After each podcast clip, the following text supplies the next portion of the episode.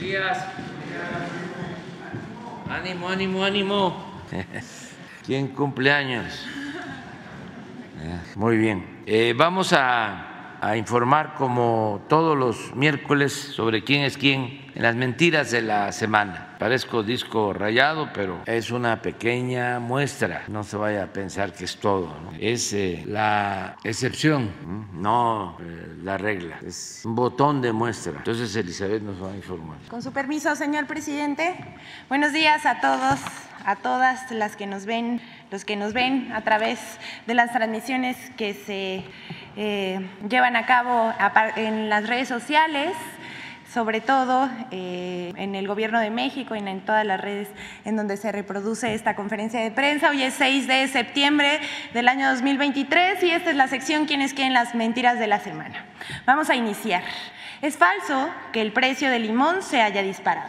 En las últimas dos semanas se ha lanzado una andanada en medios de comunicación sobre que el precio del limón se habría disparado que por las extorsiones del crimen organizado o que impactaría la inflación. Esta información es falsa pero fue difundida por periódicos como Reforma, El Financiero, El Sol de México, El Heraldo de México, SDP Noticias, Excelsior, así como diarios locales de Toluca y Michoacán. Todos ellos señalaron que por la acción del crimen organizado en la región de Apatzingán y en la Tierra Caliente de Michoacán, los precios del limón se habrían ido hasta las nubes, pero esto no fue verdad. Al respecto, la Procuraduría Federal del Consumidor informó que la variación mensual de los precios, aquí lo estamos viendo en la pantalla, eh, los precios del limón con semilla fue de 6.29% y el del limón sin semilla de 4.48%. Al día de hoy, el promedio se encuentra entre los 35 pesos con 77 centavos y no en 70 y 80 pesos como difundieron los medios. Aquí, les digo, está la lámina que presentó Profeco sobre el comportamiento del precio del limón. Cabe destacar que la producción se encuentra mayoritariamente en Veracruz, Michoacán, Colima, Oaxaca y Tamaulipas. Y para finalizar esta nota, en la siguiente lámina vemos la variación de precio eh, que es de 35 pesos. También vemos los precios de otros eh, productos como la cebolla, el jitomate y el chile. Bueno, esto resultó falso, pero vamos con la siguiente. Bueno, Fiel a su filosofía de usar la mentira como una arma publicitaria y política, Carlos Alarraqui miente cuando dice que no tuvo contratos en el sexenio de Peña Nieto. La semana pasada, en este mismo espacio, en esta sección, dimos a conocer que tan solo en los primeros años del sexenio del expresidente Enrique Peña Nieto, erogó en producción audiovisual 1.711 eh, eh, millones de pesos y entre los beneficiarios se encuentra la empresa del señor Carlos Alarraqui, aunque lo niegue, cuya denominación es Alarraqui Asociados y Producción S.A.D.C.B. Tras develar esta información, Alarraqui dijo en su programa de Atypical TV que no es verdad, que él no recibió contratos con Peña Nieto y que estábamos mintiendo. Vamos a ver lo que dijo. Yo no tuve nada que ver con Peña Nieto. Yo tuve conflictos desde el día uno con Videgaray y con Aurelio Nuño. Qué raro. Tenían una agencia de publicidad muy, muy profesional de Ana María Buenaga, muy, como la acabas de mencionar. Una casa productora como Pedro Torres, que es otro extraordinario cineasta. Y a mí me batearon. Nunca hice nada. Lo único que hice, y ni siquiera fue en el para Peña Nieto, fue para Pepe eh, Toño Mid, que hice gratis su entrenamiento del debate 2 y 3, que por cierto los ganó. Este. Bueno, dice que por ahí que mentir no empobrece. El señor Alarraqui dice falsedades y pruebas. De que necesita pruebas de estos señalamientos. Las pruebas son públicas, le decimos. Se puede encontrar en el sitio de Compranet. Ahí están publicados los contratos que la empresa Alarraqui y Asociados Publicidad suscribió, entre 2013 a 2018 por más de 27 millones de pesos. O sea, nos quedamos cortos. Eh, eh, este, estos 27 milloncitos fueron con el gobierno federal de Enrique Peña Nieto. En esa empresa, Carlos Alarraqui es fundador, presidente y CEO. Pero le decimos al señor Carlos, Carlos Alarraqui, esto no es personal, estamos ejerciendo el derecho de réplica para informar a los ciudadanos. Ahora, ¿qué dirá? ¿Qué dirá de esto? Seguro volverá lo de siempre, a decir mentiras y proferir insultos. Aquí está en la pantalla la lista de contratos, que es pública, se puede consultar en Compranit. Vamos con la siguiente. No es cierto que haya recortes de becas de posgrado por CONACIT. Al contrario, hay más presupuesto para becas que antes. En redes sociales y diversos medios de comunicación se ha desatado el rumor y la desinformación sobre un supuesto recorte de becas de posgrado, lo cual es falso. Es más, sucede todo lo contrario. El presupuesto de CONACYT para becas de posgrado aumentó 40% respecto al año 2017. En 2023 el presupuesto es de 13 millones de pesos. Estos cinco años se ha garantizado más de 80 mil becas de posgrado cada año. A finales de 2023 sumarán 90 mil becas. Así que no hay tal recorte de becas. Y sí, sí hay más apoyos. En 2022, con el SNP, ningún estudiante de programas de investigación o profesionalizante públicos aceptado y que solicitó beca se quedó sin ella. Este año se han asignado 8.974 becas nuevas a junio de 2023. En cambio, en 2018, más de 7 mil posgrados de especialidad, maestría y doctorado quedaron excluidos y 100 mil estudiantes se quedaron sin beca. Así se las gastaban en el periodo neoliberal. En algunas instituciones las becas eran empleadas para el pago de cuotas de inscripción. Escuchen, esto es bastante grave. Y las colegiaturas eran muy caras, hasta de 180 mil pesos al año, lo que convirtió a algunos posgrados en cotos particulares que se financiaban indebidamente con las becas CONACIT asignadas a las y los estudiantes. El CONACIT busca fortalecer los posgrados orientados a los campos de humanidades y áreas prioritarias como salud, producción de alimentos, ingenierías o artes aplicadas. También se dará prioridad a las instituciones rezagadas como las universidades tecnológicas e interculturales. El CONACYT reforzará el diálogo con todas las instituciones de educación superior del país y con los estudiantes. A los alumnos de posgrado los invitamos a informarse y a no dejarse llevar por la desinformación, la manipulación, que por supuesto estamos seguros que llevan otros fines. Aquí estamos viendo las láminas eh, del CONACIT. Esto fue una gran cobertura en medios de comunicación, tanto impresos como portales digitales. Eh, vemos el aumento aquí eh, del presupuesto para becas y un mayor número de becas. Las, las áreas que por muchos, muchos sexenios estuvieron rezagadas.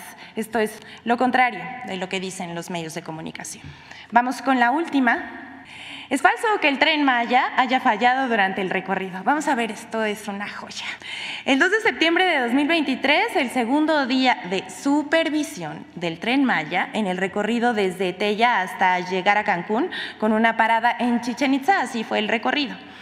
Sin embargo, en medios de comunicación y redes sociales circuló desinformación sobre eh, un supuesto de que el tren Maya detuvo su recorrido por más de una hora debido a lo que ellos denominaron un desperfecto. A la campaña de desinformación le entraron Radio Fórmula, Reforma, La Silla Rota, Reporte Índigo, Pedro Ferriz, la tuitera Bere Aguilar, Joaquín López Dóriga, Javier Lozano, muy enojado, muy fiel a su estilo, sí, le recomendamos un tecito de tila, Pascal Beltrán del Río, entre muchos otros expertos en trenes eléctricos. Ya saben que depende la época y el proyecto que eh, emprenda la cuarta transformación es el nivel de expertos que se desatan en la redes sociales y en los medios de comunicación.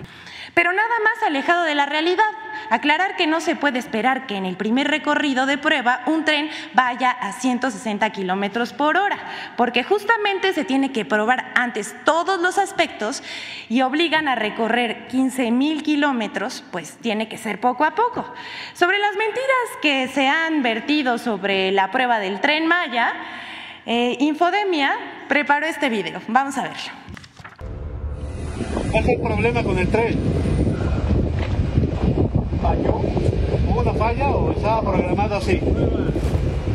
Nuevas.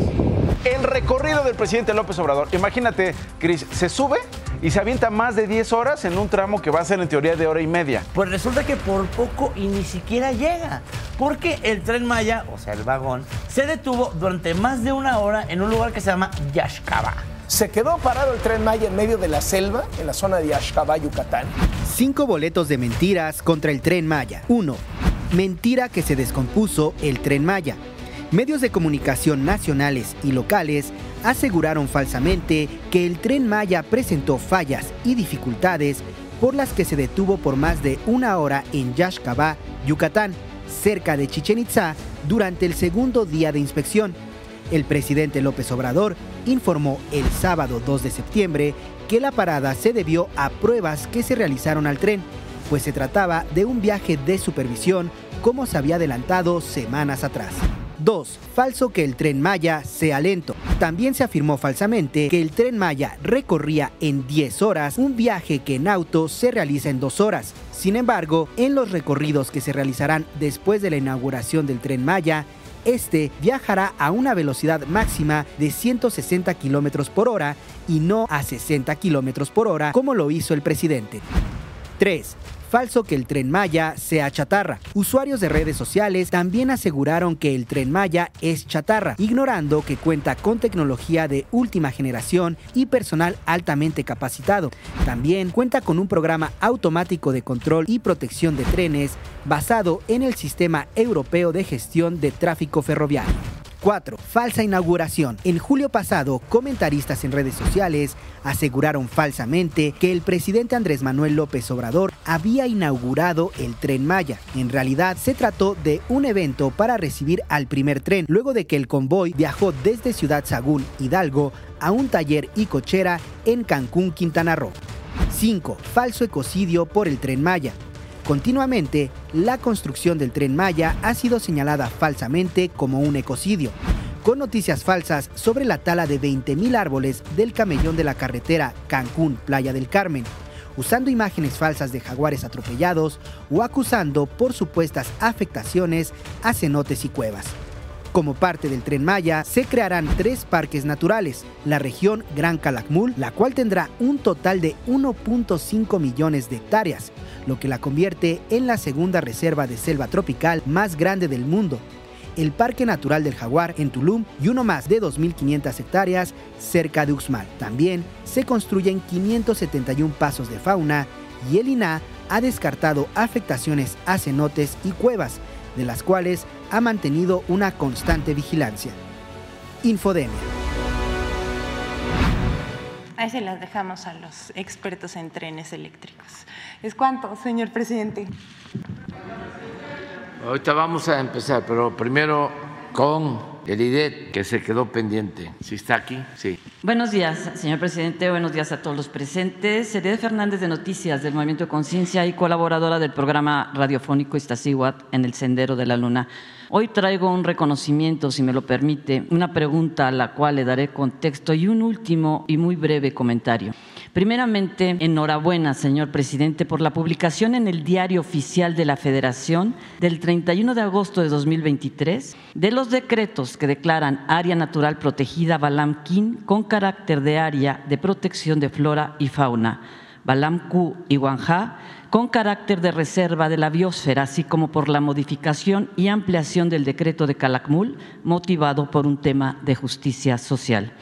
En lo que a nuestro tema concierne puntualmente, festejamos que las especies endémicas vivirán custodiadas en su hábitat natural, evitando que, entre otras cosas, se les condene al encierro y sufrimiento de un zoológico.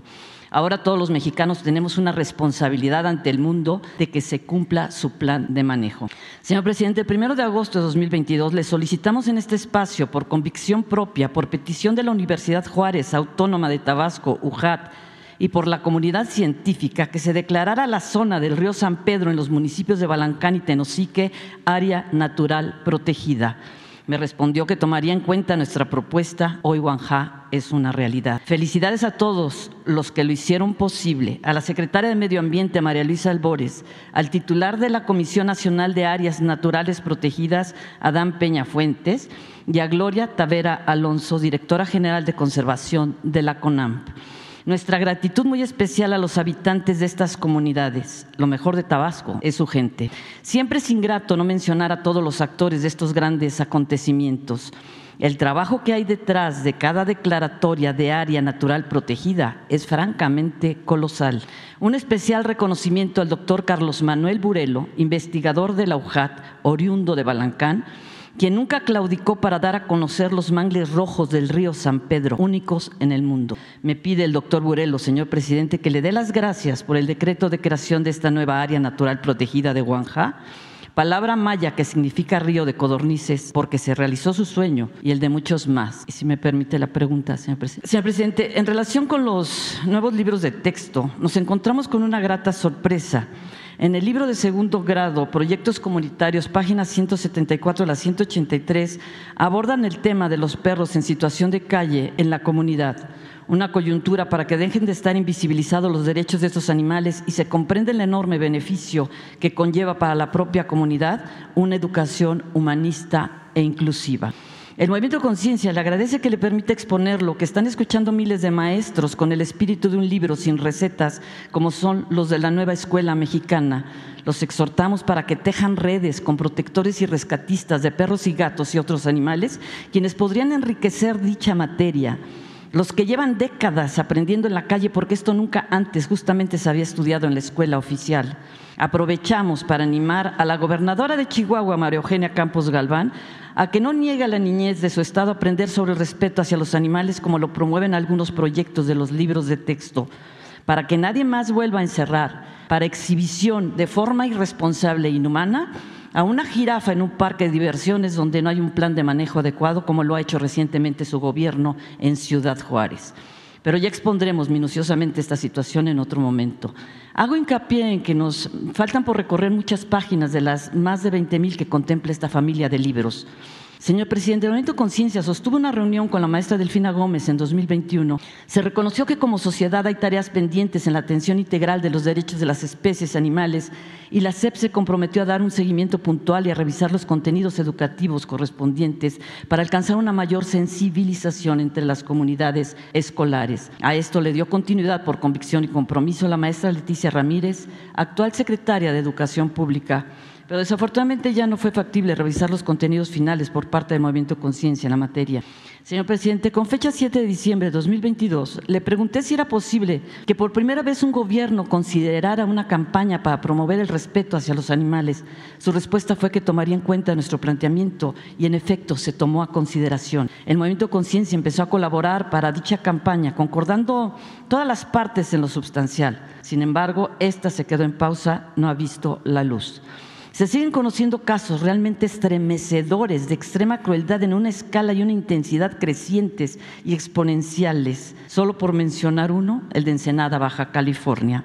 A finales de agosto, maquinaria pesada de dos empresas arrasaron con un albergue despedazando vivos a los perros. Ojalá, señor presidente, nos ayude para que se haga realmente justicia. Para concluir, la pregunta es, ¿no cree usted que sería importante continuar el trámite de dicha campaña y de otras propuestas académicas que quedaron en la mesa para que puedan ser un apoyo complementario tanto en la formación de estudiantes y maestros como de la sociedad en su conjunto en relación con el trato digno a los animales? Es urgente crear conciencia. Las cárceles no serán suficientes cuando se aprueben las reformas de protección animal que están en puerta. Pues sí, vamos a continuar con esta campaña. Eh, Jesús puede ayudarnos con este propósito.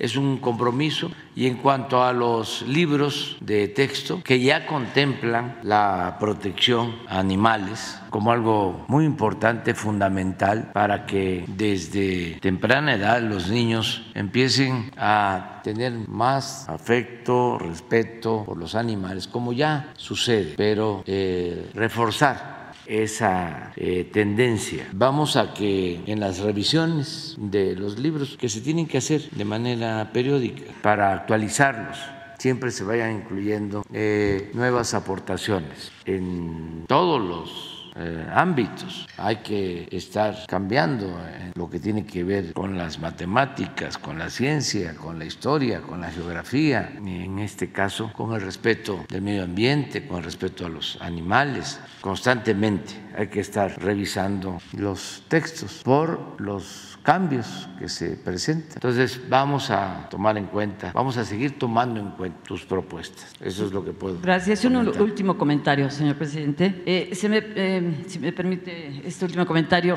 me solicitan informarle que algunos políticos están tratando de confundir, haciendo creer que la Ley General de Bienestar Animal que se encuentra ya turnada en la Comisión de Medio Ambiente y Recursos Naturales de la Cámara de Diputados es la que todos estamos esperando y no es así. La Ley General de Protección Animal que presentará el Movimiento Conciencia como parte del proyecto que se le entregó a usted y que sensiblemente ha abierto en su agenda, se está trabajando con la diputada Bustamante, Adriana Bustamante Castellanos.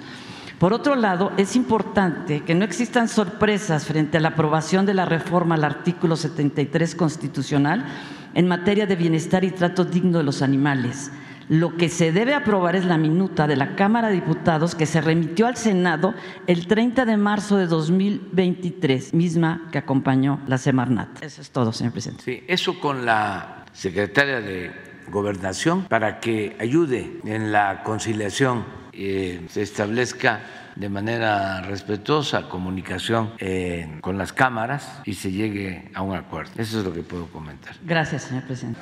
Empezamos por acá. Buenos días, señor presidente. Alejandro Alemán de Diario Plaza Juárez. Eh, mi primera pregunta es en relación a medicinas, faltante de medicinas, pero déjeme contextualizar qué es, qué es lo que falta y por qué falta.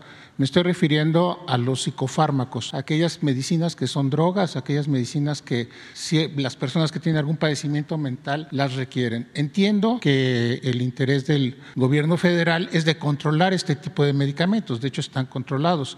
Sin embargo, eh, lo que se está viendo es que no llegan y hay grupos que se están manifestando porque no las tienen, es decir, familiares, personas que están enfermas que no tienen el, el medicamento. Entonces ya no es tanto un problema de abasto, sino más bien es un problema de, vigilancia de la autoridad para que el, medicamento no se pervierta y no se haga un mal uso del medicamento y se garantice que efectivamente quienes lo necesiten lo tengan. Me estoy refiriendo en concreto a, a un problema que tiene la Clínica Integral del Tratamiento contra las Adicciones.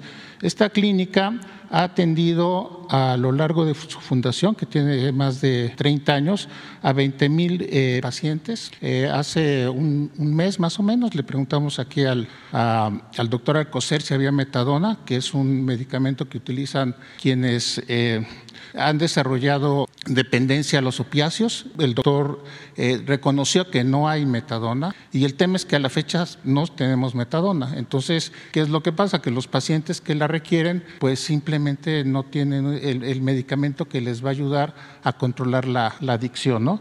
Eh, la clínica pidió una importación de emergencia de 912.500 tabletas. Eh, esto fue un acuerdo con Cofepris. Eh, sin embargo, Cofepris no ha dado, esto, tiene fecha del 9 de agosto. Sin embargo, Cofepris no ha dado la, anuencia pues, para que este, esta importación se haga. Quienes manejan los psicofármacos es, una empresa que, que hemos hablado mucho de ella, que es Psicofarma. Psicofarma apenas empezó a a funcionar.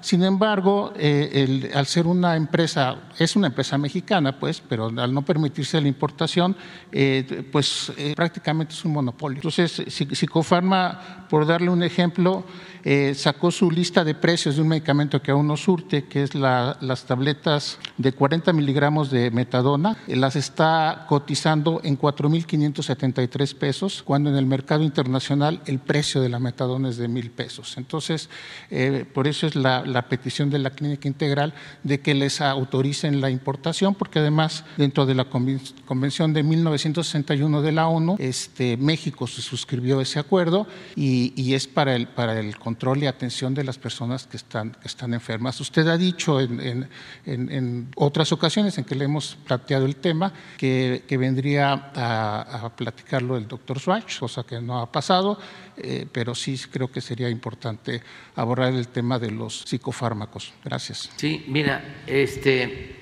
hoy mismo, o a través de Jesús, eh, vamos a buscar que puedas comunicarte que puedas entrevistarte, si tienes el tiempo, con Alejandro Svarch. Hoy te va a recibir. Y eh, que le hagas el planteamiento, que él te diga qué se está haciendo. Y si te parece, el martes que vienen dos médicos a informarnos sobre la situación de salud, eh, ya tengamos una respuesta.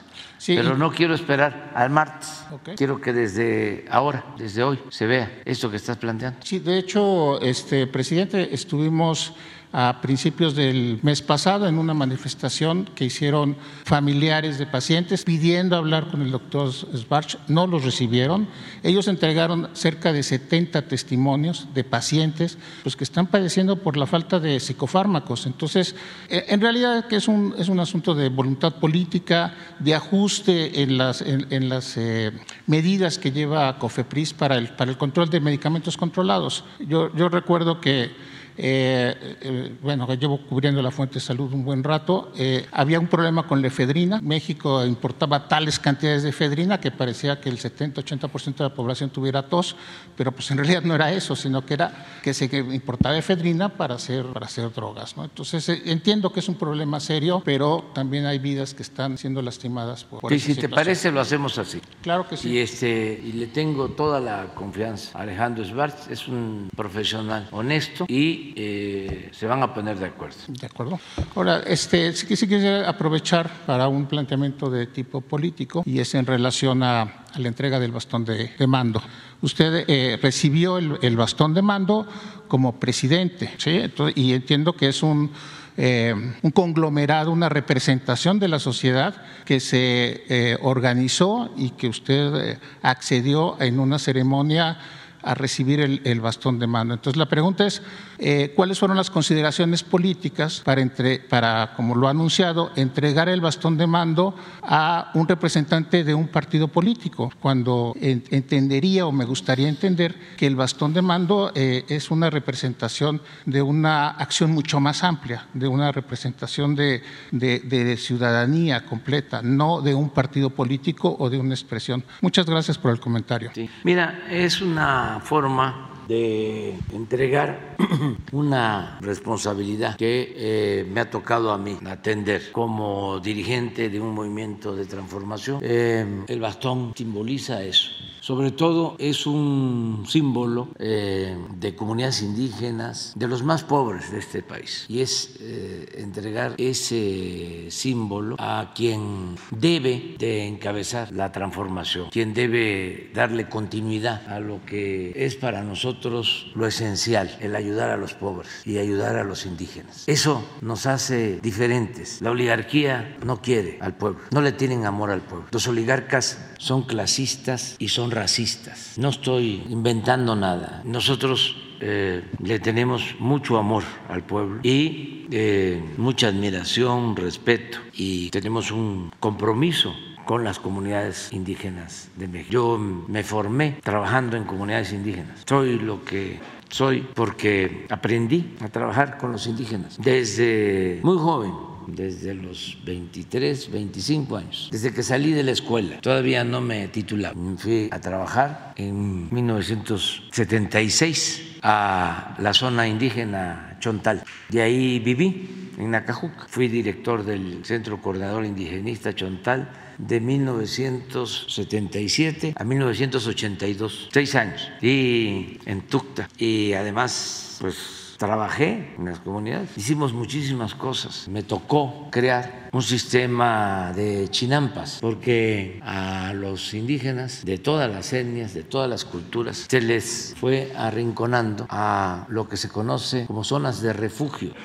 porque con la invasión europea se les quitaron sus tierras y también después de la independencia. Y los querían convertir en peones, acasillados, esclavizarlos. Entonces optaron por la libertad, prefirieron la libertad y se internaron en lo más profundo del territorio, en la sierra, en las islas, es el caso de los eris, y en el caso de los chontales, en los pantanos. Entonces, siempre hemos trabajado para la gente humilde, para la gente pobre. Es un timbre de orgullo que estoy terminando mi carrera eh, como empecé. Siempre he atendido a todos, he escuchado a todos, he respetado a todos, pero también siempre le he dado preferencia a los humildes, a los pobres. Entonces, para nosotros el bastón de mando significa mucho y eso es lo que voy a entregar. Porque eh, por el bien de todos, primero los pobres. Y antes no era así. Antes era atender primero a los de arriba. No se atendía a los pobres. Te les eh, volteaba a ver cada vez que había elecciones que necesitaban los votos. Era cuando repartían migajas y traficaban con la pobreza de la gente. Era cuando se entregaban despensas, materiales de construcción y dinero en efectivo para obtener los votos y eh, legalizar y legitimar eh, el poder que eh, no significaba el que iban a gobernar para el pueblo, como es la democracia. Significaba que se iba a gobernar para una minoría, lo que se conoce como oligarquía, pero se necesitaba simular que había democracia y había una fachada de democracia. Al pueblo solo se le utilizaba. Entonces todo esto ha cambiado y por eso voy a entregar ahora el bastón de mando. Eh, tengo información como ustedes, no crean que este, más que ustedes, porque yo no estoy hablando con los dirigentes, no he hablado con quienes están llevando el proceso. Hablé cuando di a conocer eh, mi punto de vista, entregué un documento y agradezco mucho porque se tomaron en cuenta mis recomendaciones, actuaron de manera muy respetuosa los gobernadores, las gobernadoras y se portaron muy bien los eh, aspirantes a coordinadores del movimiento de transformación. Tenían ganas nuestros adversarios y sus voceros de que se agarraran, se deschongaran. este, con debates. Y ahí sí iban a abrir Radio Fórmula, todos los programas de Radio Fórmula, e imagen, etcétera, etcétera, etcétera. Pero eh, yo les propuse que no te debatiera entre ellos, que el diálogo el debate tenía que ser con la gente, informar a la gente, convencer a la gente, porque al final son los ciudadanos los que van a decidir. Entonces tomaron en cuenta mis recomendaciones y ya todo ha marchado bien y espero que hoy que den a conocer el resultado, eh, pues yo me entere como ustedes. No, no, no, no, no, no, no, no, no. Estoy escribiendo mis textos para la gira porque voy a salir el viernes a Colombia y, vamos a Chile. Bueno, tengo este, bastante trabajo, eh, pero vamos a esperar. Voy a estar igual que ustedes, este, esperando.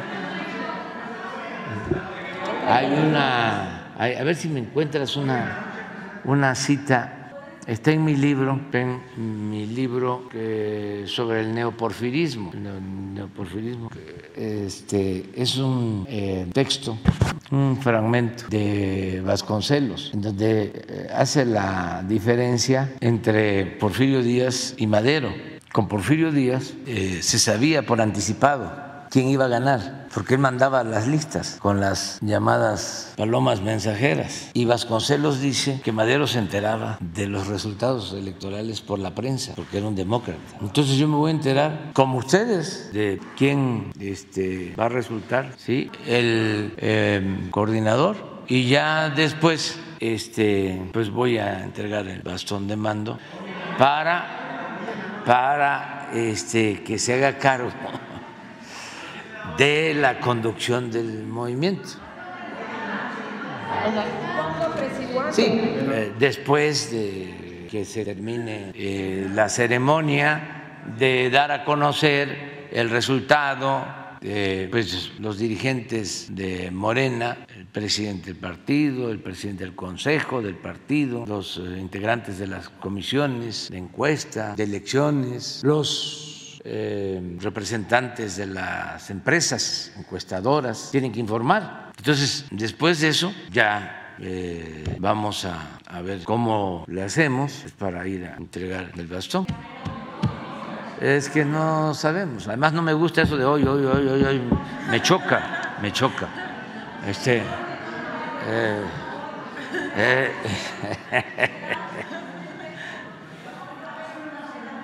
¿Eh? Pues lo estoy pensando, vamos a ver, vamos a esperar el resultado. ¿Para qué adelantamos las vísperas? Vamos a esperar. ¿Mande? De todas maneras se lo va a entregar. Sí. Solo queremos saber si va a ser una ceremonia pública. No sabemos, no sabemos, no sé, no sé todavía. Porque quiero esperar el resultado. O sea, ¿para qué nos adelantamos? O sea, despacio, porque tenemos prisa. no estar allí. Es más fácil que usted se traslade a que ellos vengan, ¿no? O, o- o qué opciones hay, nada más. Vamos a esperar. Ah, muy bien, muy bien. Eh, eh, la verdad, eh, eh, estamos muy bien. ¿Saben eh, qué me, fortaleció mucho en mi interior moralmente? El conocer que se redujo la pobreza y la desigualdad en México. A partir de ahí, soy otro. Ya me volví presumido. Este, eh, aunque la política y el poder es humildad, pero estoy muy contento, muy contento. Imagínense que se esté trabajando en ese sentido, con ese ideal, y que ese sueño se vuelva realidad, o lo pueda uno constatar, que pueda uno este, comprobar que en efecto la gente está saliendo de la pobreza, muchos millones de mexicanos, y que además eh, se avanza hacia el ideal de un país, de un México más igualitario, más fraterno, más humano. Esto es muy bueno para todos. Les aseguro que la gente que tiene más ingresos en el país también está contenta, porque no se puede vivir con la conciencia tranquila en un país donde solo una minoría lo tiene todo y la mayoría carece hasta de lo más indispensable. Eso no es humano, eso no es cristiano. Entonces sí es eh, muy satisfactorio para todos, incluyo a nuestros opositores, que se han portado muy bien, pero mucho, muy bien, porque todo esto se ha eh, logrado porque se inició una transformación profunda y se está arrancando de raíz un régimen de corrupción, de injusticias, de privilegios. Y eso no deja de eh, crear una oposición, un agrupamiento conservador, no deja eh, de conformar una reacción. Ahí viene la palabra reaccionario. Sin embargo, ¿cómo se han comportado? Muy bien. No hay agresiones este, en exceso, nada más verbales y hasta eso no muchas. Se han moderado bastante en algunos insultos, pero no pasa de ahí. Y hay también mucha gente que no está de acuerdo con nosotros, pero nos respeta como autoridad porque son eh, institucionales, saben de que no estamos aquí por imposición de un grupo, no llegamos a la presidencia a través de un fraude, llegamos por la decisión de millones de mexicanos. Y así es la democracia. Entonces todos han ayudado, de modo que ya vamos a entregar el bastón de mando. No va a ser, ya lo dije, el bastón de mando eh, tricolor. No, es uno este, de muchos colores, ya lo tengo.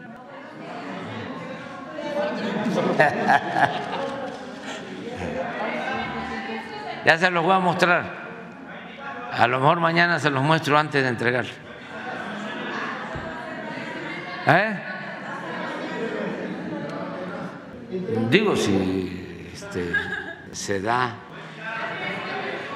este, la oportunidad cuando sea necesario. Presidente, nada más para reformular mi pregunta es que me quitaron el, el micrófono y tengo derecho de réplica. Gracias. Mire, yo lo, lo que le pregunté nada más es por qué si recibió el bastón de mando como presidente no lo entrega al próximo presidente. Ah, también. No, no, no ahí porque tengo que entregar usted se en lo la va a banda. A no, el bastón de mando, ¿por qué no se lo entrega al próximo presidente? Se- y se lo no va a voy a entregar estar yo. a un partido. Eso es todo. Sí, ya no voy a estar yo para entonces. O sea, no, yo entrego la banda y este y a Palenque, Chiapas. Muy bien, vámonos. Gracias, presidente. Buen día. Eh, José Sobrevilla, preguntándole solamente cuál va a ser la logística para su gira próxima, eh, Colombia, Chile, y quiénes van a ser los invitados. Bueno, vamos a, eh, a salir el viernes después de la conferencia.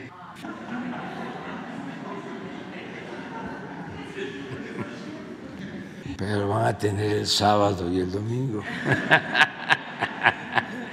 No, y el lunes también. Eh, si no regresamos este, tarde, muy tarde, nos veríamos el martes, si no hasta el miércoles. Pero sí salimos el viernes eh, después de la conferencia. Me acompaña eh, la secretaria de Relaciones Exteriores, Alicia Bárcena. Me acompaña el general secretario de la Defensa, el general Sandoval. Me acompaña el secretario de Marina, el almirante Ojeda.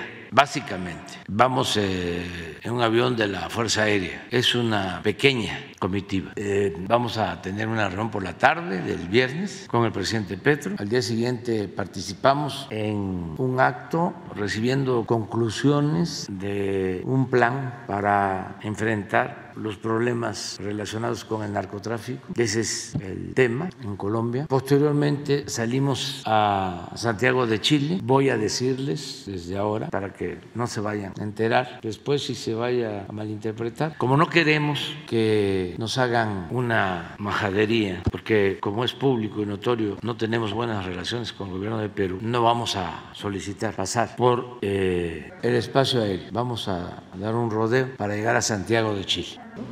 Vamos a tener más tiempo, creo que como una hora más por el rodeo.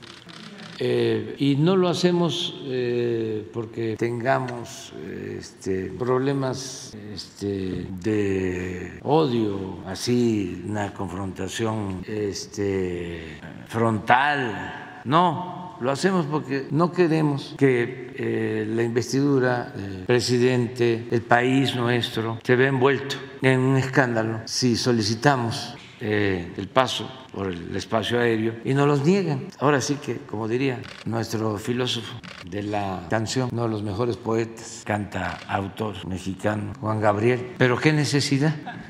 Entonces, eh, es mejor actuar de manera precavida y así no nos metemos en lío con nadie, eh, tampoco eh, ponemos en aprieto ¿no? a la autoridad en Perú. Es mejor pues, dar la vuelta. No sé cuál sea el plan de vuelo, este, lo están viendo los pilotos de la Fuerza Aérea y vamos a llegar en la noche de, a Chile, descansamos en Santiago, al día siguiente tenemos una reunión con el presidente Boy, un encuentro. Posteriormente va a haber una reunión con todos los que estuvieron en México cuando el exilio, todos los hermanos chilenos. Va a ser muy emotiva porque vamos a estar en la embajada de México en Chile y cuando el golpe de Estado, muchos chilenos fueron protegidos en la embajada. Es un orgullo para todos los mexicanos. Siempre la política de asilo, la política exterior de México, que se aplica desde tiempo atrás de manera destacada en el gobierno de General Cárdenas, un recibimiento a los refugiados por la guerra civil española, también a muchos miembros de la comunidad judía y en el caso de Chile y de otros países que padecieron golpes de Estado, México eh, actuó de manera solidaria. Entonces va a haber eh, un encuentro. Hay gente mayor que pues tiene eh, muy buena relación con mexicanos. Fue una eh, hermandad que se volvió más íntima, más familiar más entrañable. Entonces vamos a estar ahí. Eh, y al día siguiente eh, es el acto oficial, que es el día 11, que se cumplen los 50 años del golpe de Estado y de las circunstancias que llevaron a la pérdida de la vida del presidente Allende, que yo admiro mucho, porque siempre buscó la transformación por la vía pacífica y fue víctima de canallas. Entonces, luego del día 11, terminando la ceremonia, ya regresamos. Ese es el vuelo más pesado porque el primero vamos a estar en Colombia dormimos el viernes en Colombia, eh, pero ya el regreso es corrido para llegar a la Ciudad de México. Ese es el programa. Ok, presidente. En el marco de las relaciones de México con Estados Unidos, ¿habrá un mensaje por la integración y la unidad de América Latina? Sí, nosotros eh, estamos buscando siempre la integración de todo el continente. El ideal de Bolívar era la integración de América Latina, del Caribe. Nosotros pensamos que debemos de seguir eh, unidos en nuestra América, como eh, lo expresaba Martín, pero también tenemos que ir hacia la integración de todo el continente americano. En lo económico hemos estado planteando que así como se está fortaleciendo la economía, el comercio en América del Norte, tenemos que buscar la integración económica en todo el continente americano para eh, formar parte de una de las regiones pues, más importantes del mundo si nos unimos, si ya con la unidad solo de Canadá, Estados Unidos y México, ya se tiene una región muy poderosa en lo económico, en lo comercial. Imagínense si eh, logramos la unidad de toda América, de todo el continente, respetando la soberanía de cada país, pero buscando integrarnos en lo económico, complementándonos, porque eh, en todos los países hay algo que ofrecer para una integración, para una unión de América. Países que tienen algo que es muy valioso, que va a seguir siendo muy valioso a pesar del avance tecnológico, de la automatización, a pesar de la robótica, la fuerza de trabajo y la fuerza de trabajo joven. Eso se va a requerir hacia adelante. Y hay países de América que tienen eh, eso para aportar mano de obra joven, creativa, eh, excepcional. Hay otros países que tienen recursos naturales, otros países que tienen tecnología, otros países que tienen capital, financiamiento. Además, en común tenemos la cercanía. Imagínense lo que es eh, mantener una relación comercial con países de Asia. Es eh, distinto tener una relación en América. Ahora hay algunas dificultades que las van a resolver nuestros hermanos eh, panameños por el paso eh, del canal que deseamos que se resuelvan pronto. Ya lo están haciendo y es estratégico ese canal. Lo va a seguir siendo durante mucho tiempo, pero no deja de ser eh, una sola vía. Ahora estamos nosotros, nunca va a ser igual al canal de Panamá, pero una vía alterna en toda América para unir los océanos es el istmo de Tehuantepec. Por eso el proyecto que estamos desarrollando. Pero pues es mucho el tráfico de mercancías y de muy lejos. ¿Cuánto combustible? Los que ocupan, necesitan más combustible son los barcos. Se contaminan mucho los océanos. Ahora ya eh, se están creando combustibles eh, no contaminantes, hidrógeno verde, precisamente para el abasto de combustibles de grandes embarcaciones, pero va a llevar su tiempo. Entonces sí vamos a hablar de la, integración. Pues adelante. Buenos días, señor presidente. José Manuel Fuentes de Capital 21.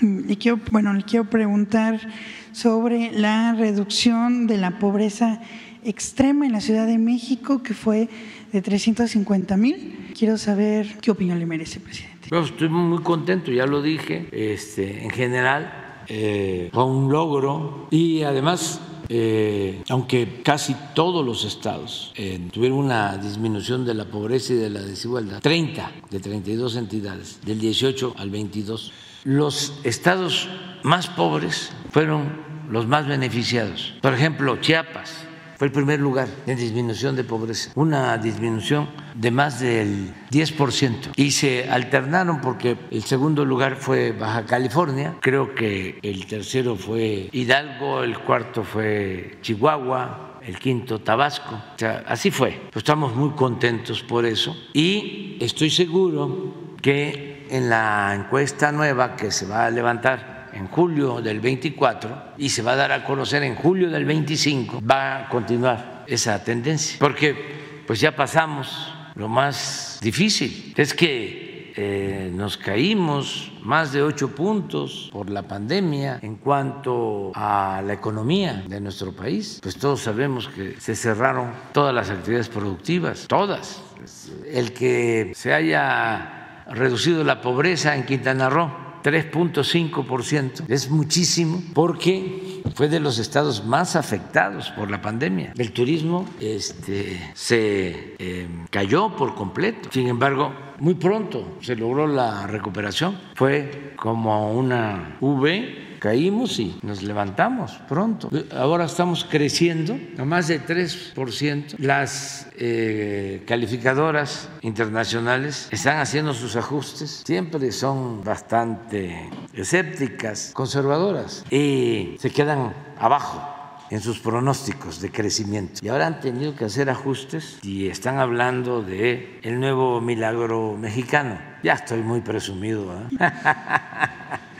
Este, pero eh, la verdad está muy bien la economía. Eh, ya llegamos a 22 millones. Ayer, a ver si pones este, la información que nos manda SOE del Seguro Social. Ayer llegamos a 22 millones de empleos. Es histórico y va a seguir creciendo nuestra economía. Entonces estamos muy contentos por eso. En otro tema de la Ciudad de México, eh, está previsto de manera tentativa de que el jefe de gobierno, eh, Matí Batres, lleve a cabo su informe de gobierno. Quiero preguntarle si usted tiene planeado asistir. Pues este, ya tengo compromiso, es el 17, ¿verdad? Eh, bueno, está previsto para el 29. Al 29. Ah, pues vamos a ver, porque el 17 sí voy a, a subirme a otro tren este, nos vamos a subir al tren de, del Istmo, eh, sí, nos vamos a subir en Salina Cruz y vamos a llegar a Coatzacoalcos. Es domingo, es domingo. Están invitados. Vamos a salir de, no, de Salina Cruz, vamos a salir de Salina Cruz. Este, eh, ya está la vía, todavía, ¿eh? no es inauguración, porque luego, este, eh, mande. Sí, sí, va a ir lento, sí, sí, sí, sí, porque tenemos mucha prisa. Entonces, vámonos despacio, despacio. Imagínense, eh, nos vamos en el tren Maya a 160, 170 kilómetros por hora. Pues todavía eh, faltan soldaduras en los rieles, es una soldadura especial, eh, hay que ir despacio. El tren sale de la fábrica tiene eh, un equipo moderno, todo automatizado. Ante cualquier falla se apaga porque está en periodo de prueba. Es un proceso. Y ahí están los técnicos de todas partes, de Alstom, de técnicos de Francia, de España, de Brasil, de la India, allí. Pero es un tren bellísimo, bellísimo, moderno, o sea, eh, como lo merece el pueblo de México. Van a ver la experiencia. Este, ¿Mande? No, sé, eh, eh, esto corresponde a Marina, este, a ver qué nos dicen, porque acá sí hay que pasar por un cañón que se llama Oreja de Conejo, este, y están trabajando todavía, pero el propósito es ir abriendo camino, se hace camino al andar. Este, tenemos que ir probando, supervisando. No es lo mismo, decía yo en un video, llevo pues ya más de un año, no, como dos años supervisando en el tren Maya. Primero cada mes, luego cada tres semanas, últimamente cada 15 días. Y la rutina es que termino aquí el viernes en la mañana y voy a Palenque, en un avión de la Fuerza Aérea. Ahí evaluamos con la empresa encargada del tramo Palenque Escárcega, que son como 250 kilómetros. Es una empresa portuguesa, Motangil, la que tiene ese tramo. Y tenemos supervisores y ahí eh, revisamos todo. No es fácil, ahora ya se ha avanzado mucho, pero imagínense cuando teníamos que conseguir el balasto, que es una piedra que no hay en el sureste. Ahí cerca está un cerro que ha abastecido de grava a todo Tabasco, que se llama el Tortuguero. Sí, pero esa piedra no este, pasa la calificación de lo que se requiere para este tren por la velocidad. Entonces, la única piedra que hay, el único balasto que hay con la consistencia necesaria para el tren Maya está en Ostuxtla. Entonces, imagínense llevar de los Tuxtla a la península, el balasto. Estamos hablando de millones de metros cúbicos en barco, barcazas, en vagones de ferrocarril, en grandes camiones. Eh, y sin ese balasto no se puede. Bueno, pues ya tenemos todo el balasto de los 1.554 kilómetros. Pues no solo lo tenemos eh, almacenado, ya lo tenemos puesto, tendido. Pero así empezamos. Y siempre, ¿no? Con la preocupación o incertidumbre. Y vamos a poder, y nos va a alcanzar el tiempo, y nuestros adversarios, incluso ingenieros, técnicos, apostando que no íbamos a terminar. Y fue todo un desafío. Bueno, pues ahí en Palenque evaluamos, ya nos subimos a un helicóptero y nos vamos sobre la vía, Escárcega, y de ahí sobrevolamos de Escárcega hasta Espujil, que es la cabecera municipal de Calakmul. Ahí bajamos, esto como a las 4 o 5 de la tarde, ahí comemos y la reunión para ver el tramo 6 y el 7, porque es uno de Palenque a Escárcega, el 2 de Escárcega hasta Calquiní, 3 de Calquiní a Izamal, 4 de Izamal a Cancún, 5 de Cancún a Tulum, 6 de Tulum a Chetumal y 7 de nuevo de Chetumal a Escárcega. Entonces, eh, hacemos seis y siete y de nuevo a dormir a Chetumal. El día siguiente, sábado, eh, supervisamos todo el tramo 6, pasamos nada más a pedirle permiso a la luche de la laguna de Bacalar y seguimos adelante y bajamos en Tulum, que ahí se está haciendo el nuevo aeropuerto, que es una gran obra, porque el aeropuerto de Cancún está saturado completamente, tiene más de 500 vuelos diarios. Entonces, este nuevo aeropuerto, vamos a inaugurarlo en diciembre, ya tiene reservaciones, demanda de todas las líneas aéreas, nacionales y extranjeras. Y ahí hay una estación del tren. Entonces, ahí evaluamos el tramo 5, que es Tulum-Cancún, y evaluamos el aeropuerto de Tulum, que ya lleva alrededor del 70% de avance, por eso digo que vamos a terminar en diciembre. Y de ahí, de nuevo, sobrevolamos todo el tramo Tulum-Cancún, bajamos en Cancún, ahí comemos, reunión del tramo 4 que es Cancún, como dije, y Samal. Después de la evaluación, nos volvemos a subir al helicóptero hasta Mérida, dormimos en Mérida. Al día siguiente en Mérida, dos horas de reunión, porque no solo vemos Tren Maya, vemos todas las obras que estamos llevando a cabo, los eh, parques naturales, los hoteles, se está haciendo en Mérida el Parque de la Plancha, donde era la antigua estación, eh, estamos construyendo nuevos hospitales, se hace la evaluación de todo el plan de siembra, de reforestación, todo lo que significa, imaginen, eh, el tendido de las líneas eléctricas, porque de Mérida, Cancún, Chetumal, 800 kilómetros, el tren es eléctrico y poner toda la línea, la catenarias en eh, el tren, pero además eh, ver cómo vamos en la construcción de dos termoeléctricas para que no falte la energía eléctrica. Ahí vemos también cómo vamos para que empiece ya a volar de nuevo Mexicana de Aviación. Ahí analizamos todo, la parte administrativa, los problemas técnicos, los amparos, eh, los obstáculos que nos pone Claudio y sus abogados este, cómo los superamos. Y de ahí, eh, en Mérida, evaluamos tramo 3 y 2, y de ahí, de nuevo, de Mérida a Campeche, de Campeche a Escárcega. De Escárcega atravesamos la laguna de Término, que es bellísima, la laguna más grande, costera del país. Llegamos a Ciudad del Carmen y ya, el domingo, estoy aquí de regreso, como a las 5 o 6 de la tarde. 1.554 kilómetros nada más de vía, más de aquí a allá y el regreso. Bueno, eso lo hemos estado haciendo eh, periódicamente, pero ahora fue distinto, pero ahora es abajo, es a bordo del tren. No es lo mismo ver la vía desde arriba y estar eh, escuchando los informes de cómo vamos en el eh, tendido de balasto y la colocación de durmientes y de rieles eh, y los pasos de fauna y los puentes para no aislar a los pueblos. No es lo mismo arriba que abajo. y también con un tren nuevo, por eso fue una experiencia extraordinaria. Ya vamos a invitar a, los que cuestionan, les va a gustar, son buena gente. Este, ¿Tienes ahí la información? Sí, nada más para. Mire, ya llegamos. 22 millones de empleos inscritos en el seguro. Y va a subir, va a subir más todavía. Entonces está muy bien la, la economía. Por último, presidente, en el marco de su viaje a Chile, eh, el grupo agrupación, bueno, es Espacio Libertario contra el Odio, que es un grupo creado por jóvenes, eh, están creando y se va a llevar a cabo un concierto que se llama A 50 años del golpe de Estado de Chile. México le canta a Chile, que será el 9 de septiembre en el Monumento a la Revolución.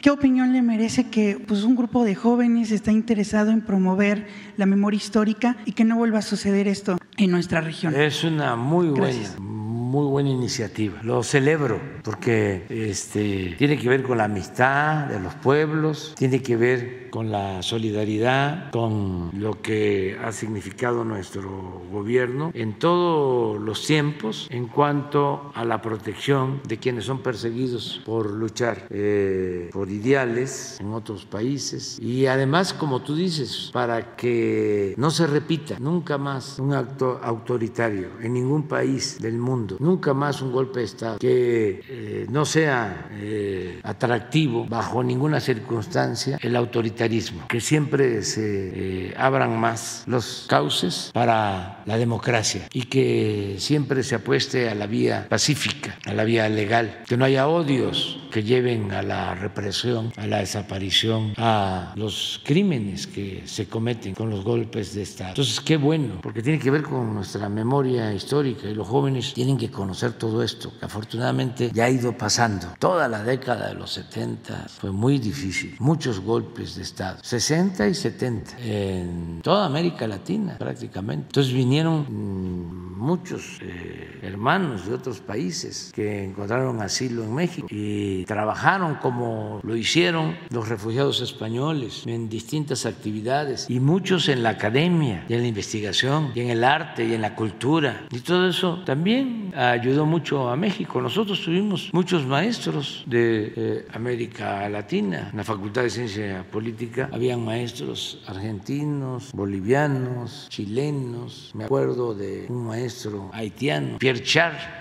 Sí, me acuerdo de un maestro boliviano extraordinario, René Zabaleta Mercado, eh, maestros uruguayos, ¿cómo se llamaba? Eh, sí, y, y, el director de la revista del periódico Marcha, que vivía en Copilco 300 ahí donde yo vivía, un gran periodista eh, que vino aquí al exilio, aquí murió, Carlos Quijano, ¿sí? Y muy buenas experiencias de, de, todos ellos. Por eso le tienen mucho respeto, mucho afecto a México. No estoy hablando del gobierno de México, no, al pueblo de México. Ahora va a ser pues un buen encuentro allá en Chile. Pero qué bien que se está tomando esa iniciativa.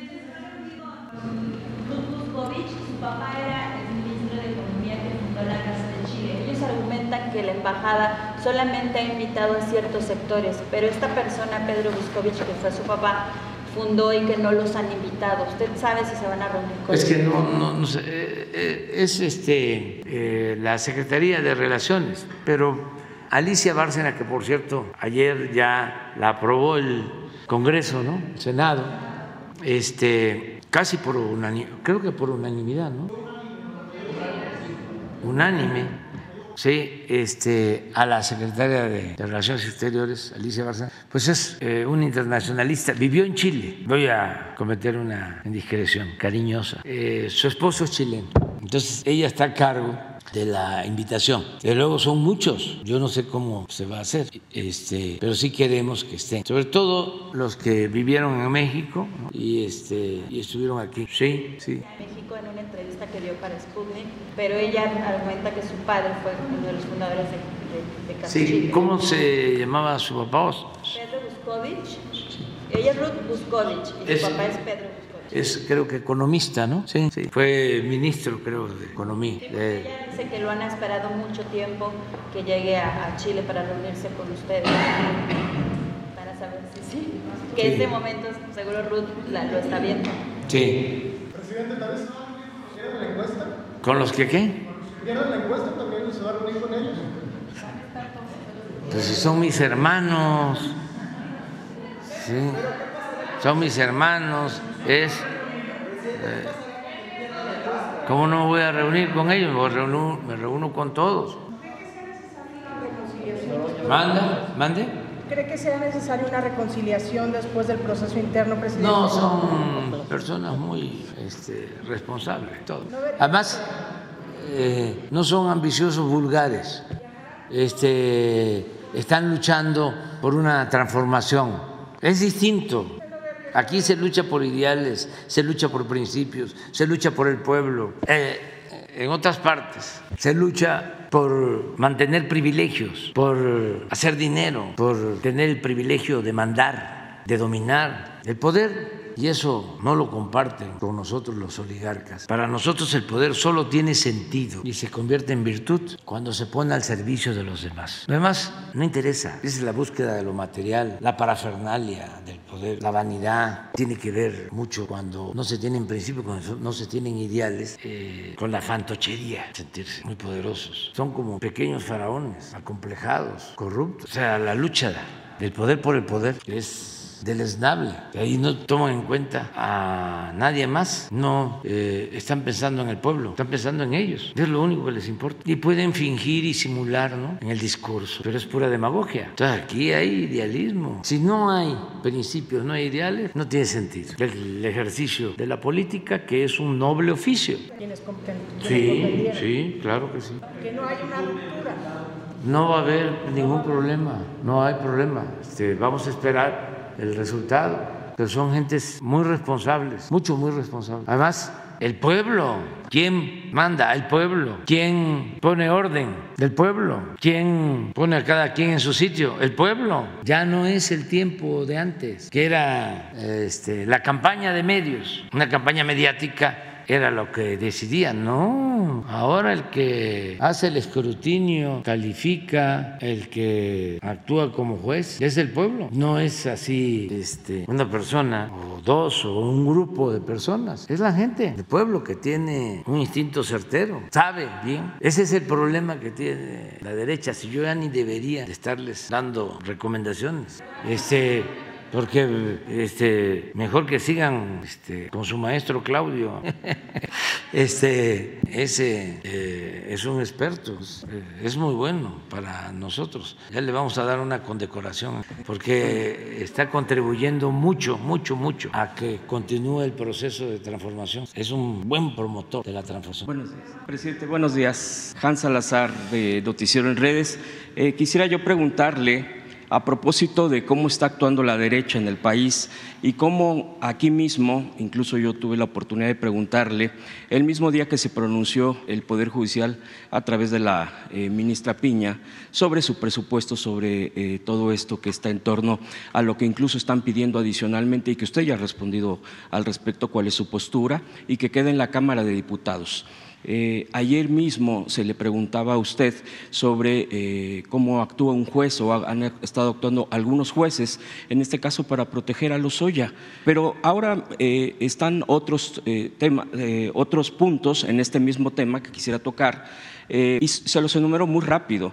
Proteger, e incluso eh, está la posibilidad, porque ya un tribunal le pide a la Suprema Corte de Justicia que resuelva, por ejemplo, un amparo que solicita Tomás Herón, que aquí mismo se ha solicitado su extradición de, eh, a Israel, donde se encuentra prácticamente, pues no, no, quiere salir precisamente por no enfrentar la justicia que usted ya ha pedido, y que tiene que ver con el doloroso caso de Ayotzinapa. Otro, por ejemplo, Coello Trejo, que va contra Santiago Nieto. Y esto que eh, Cuello Trejo, eh, recordemos, fue un subprocurador de Salinas, en tiempos de Salinas, en temas de narcotráfico. Incluso él mismo, a él mismo se le señaló en notas periodísticas por estar eh, coludido con eso y ahora defiende a cabeza de vaca otro señalado y prófugo de la justicia, también señalado por cosas de delincuencia organizada. Esto también ya se van contra Santiago Nieto, que fue el titular de la UIF.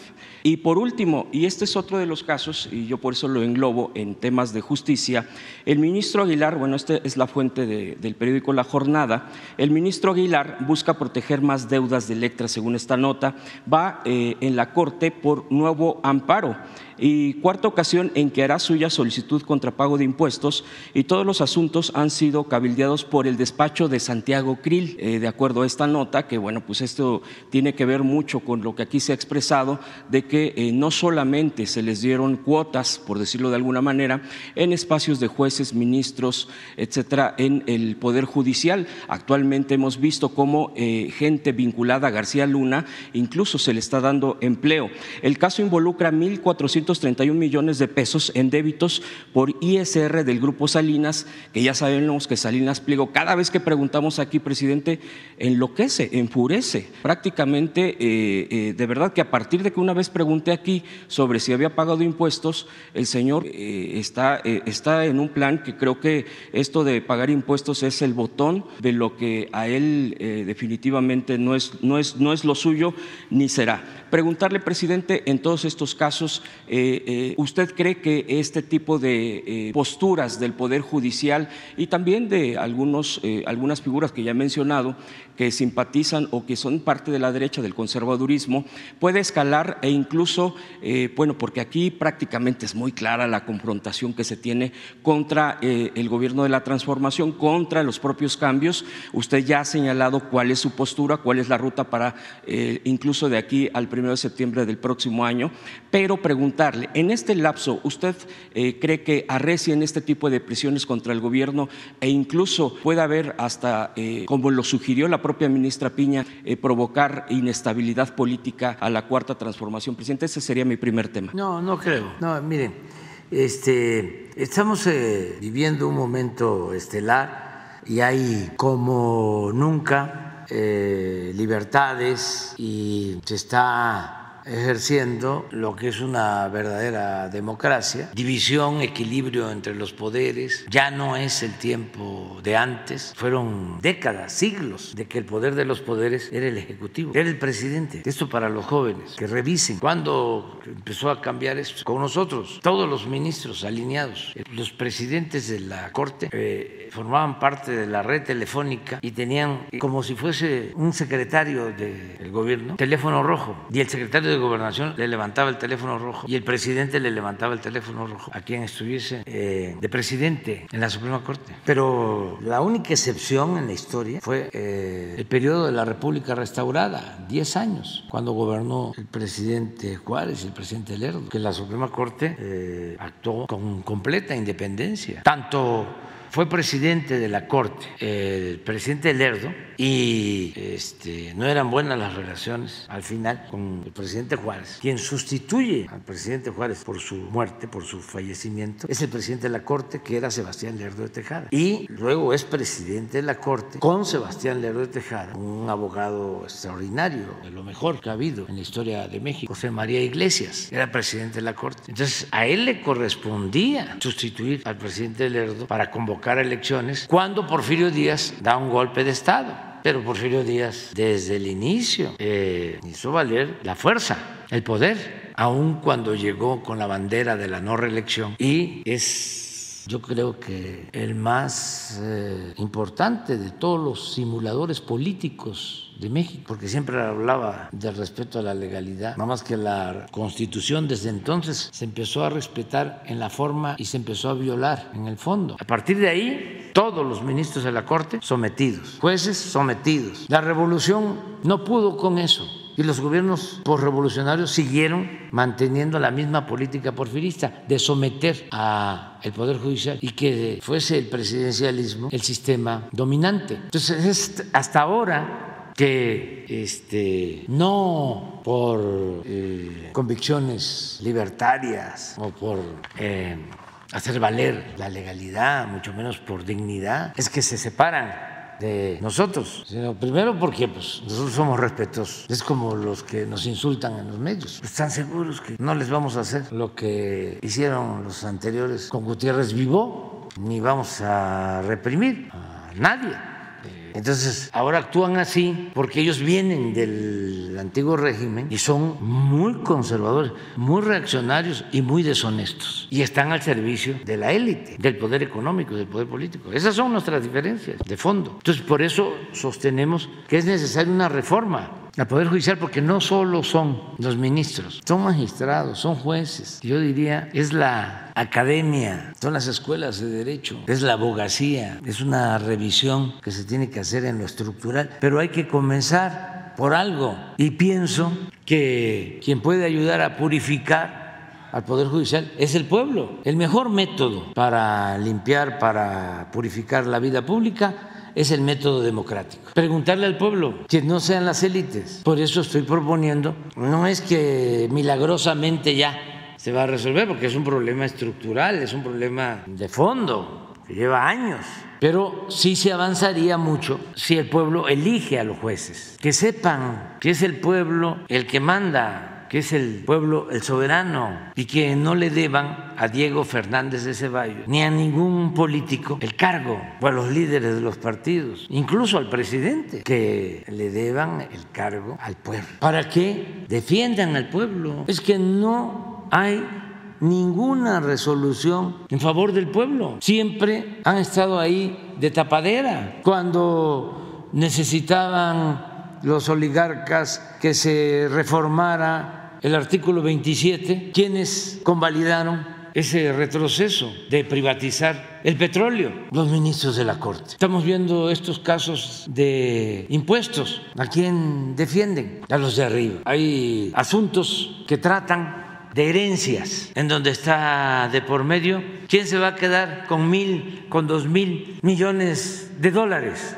Sí, está bien que se ocupen de eso, pero que también se ocupen de la justicia, de los asuntos que tienen que ver con la gente, que se ocupen de que no haya eh, en las cárceles inocentes, que se ocupen de que nadie esté ahí por consigna, que no haya presos políticos, que se ocupen de que eh, no haya gente en las cárceles sin sentencia eh, durante 20, 30 años que se ocupen de que funcione muy bien la Defensoría de Oficio, para que no sean nada más los despachos de abogados que cobran por hora, los que los están visitando constantemente y los que están en las antesalas de sus oficinas, mientras los abogados de los pobres nunca son recibidos. Además, ¿qué hacen para tener abogados defensores del pueblo? Y todavía, ah, este, lo de dejar en libertad a presuntos delincuentes, sobre todo a los de cuello blanco y también a los de la delincuencia organizada. Y todavía este, no quieren eh, reducirse sus sueldos y que no tengan los privilegios excesivos que tienen actualmente. ¿Qué les puede afectar? Que digan, voy a aportar 25% de todo lo que recibo. Si recibo 600 mil pesos mensuales, voy a recibir, qué sé yo, que serían 25% menos, son 6,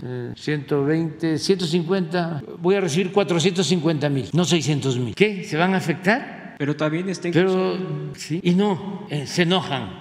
Pero bueno, este, ya ahí a ver qué hace la Cámara de Diputados. Y también, este, no pueden haber fueros y privilegios. Eso ya se quitó y no se permite desde el siglo XIX que existían los fueros. Y del despacho de Krill que esté metido ahí eh, negociando para que se libere, para pues que no se que paguen es general, impuestos. o sea, son varios despachos de abogados. También esto no es nuevo.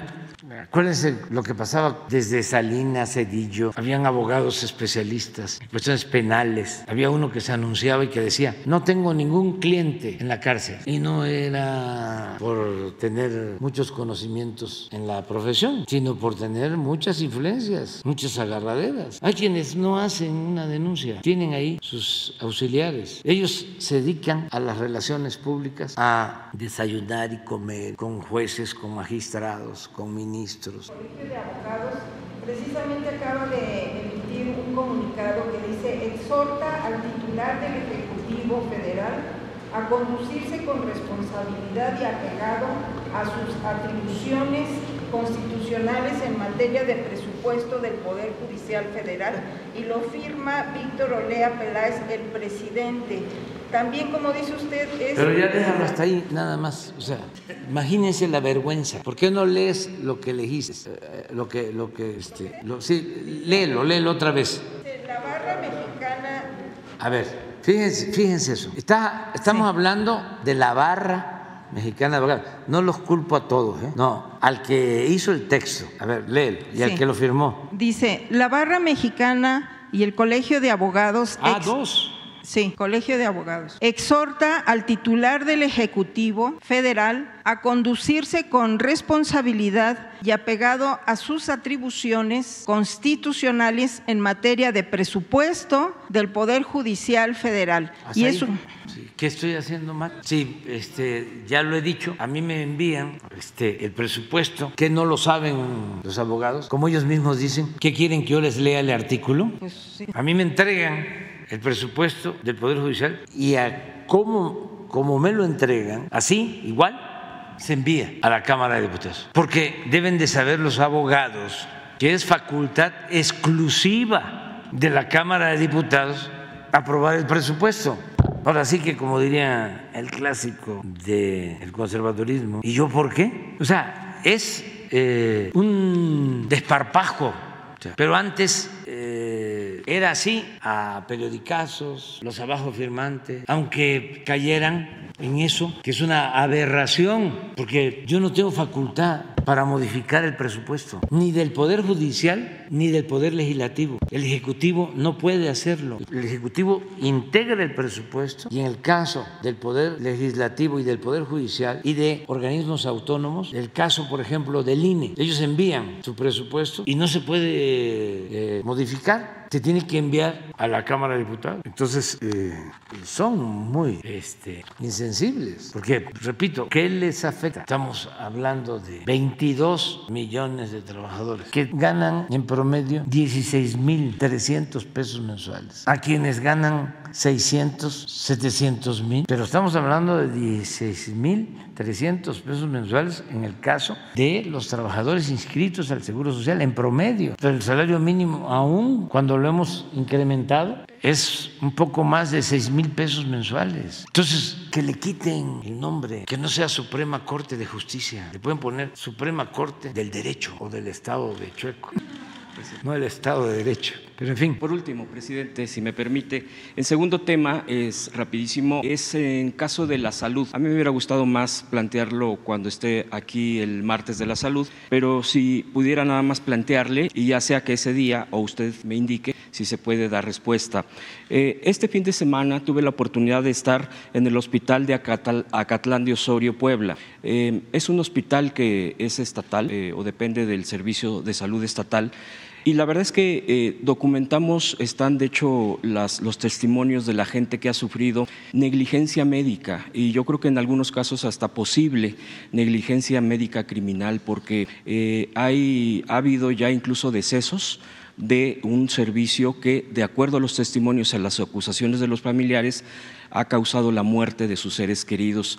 Eh, yo no agregaría mucho, prácticamente eso está incluso en las redes sociales de nuestros canales eh, para que se pueda ver. De hecho, obviamente se le, le proporcionaría, si usted me permite, a, Jesús, al vocero, eh, para que se pueda revisar esto. Una de las cosas es el posible acompañamiento de una de las personas que de este, eh, en, en este hospital incluso levantaron una denuncia porque acusan este, este, este grave delito, se volvería delito, eh, eso ya depende de la Fiscalía Estatal, pero también preguntarle sobre la federalización de los servicios.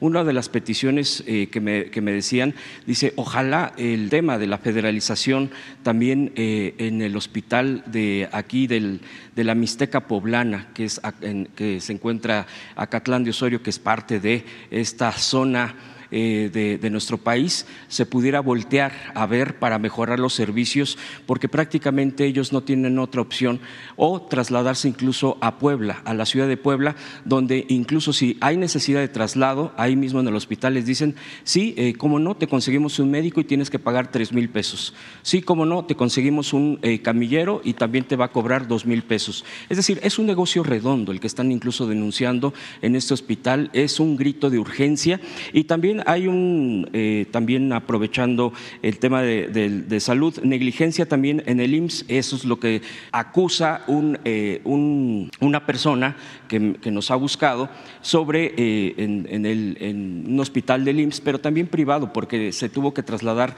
a su hermana, señala que nadie le ha hecho caso, incluso hay denuncias, él comenta, están las carpetas en la Fiscalía General de la República, no sé si se pudiera también hacer esta revisión, este acompañamiento, ya se había expuesto el tema, pero eh, yo no, yo no lo expuse, me, comentó que ya anteriormente se había expuesto por parte de otro compañero o compañera.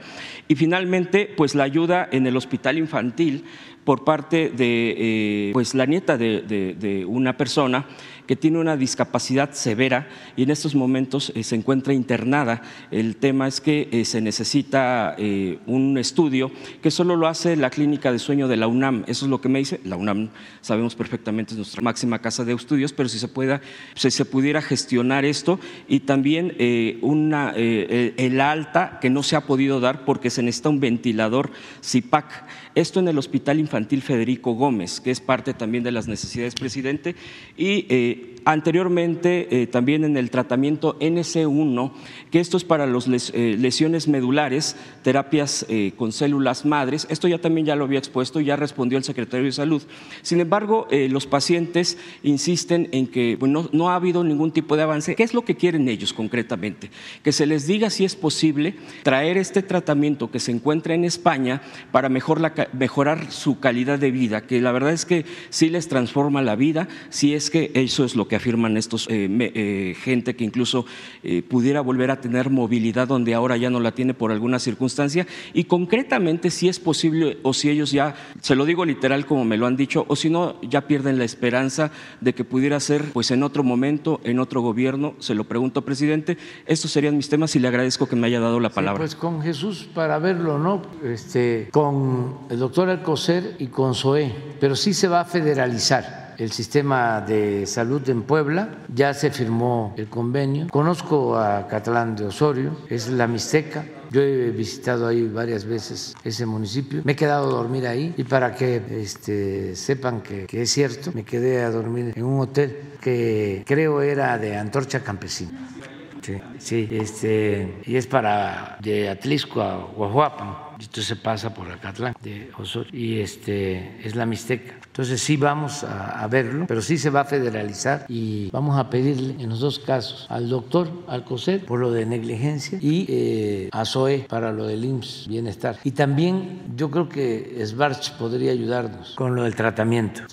Ya vámonos a desayunar.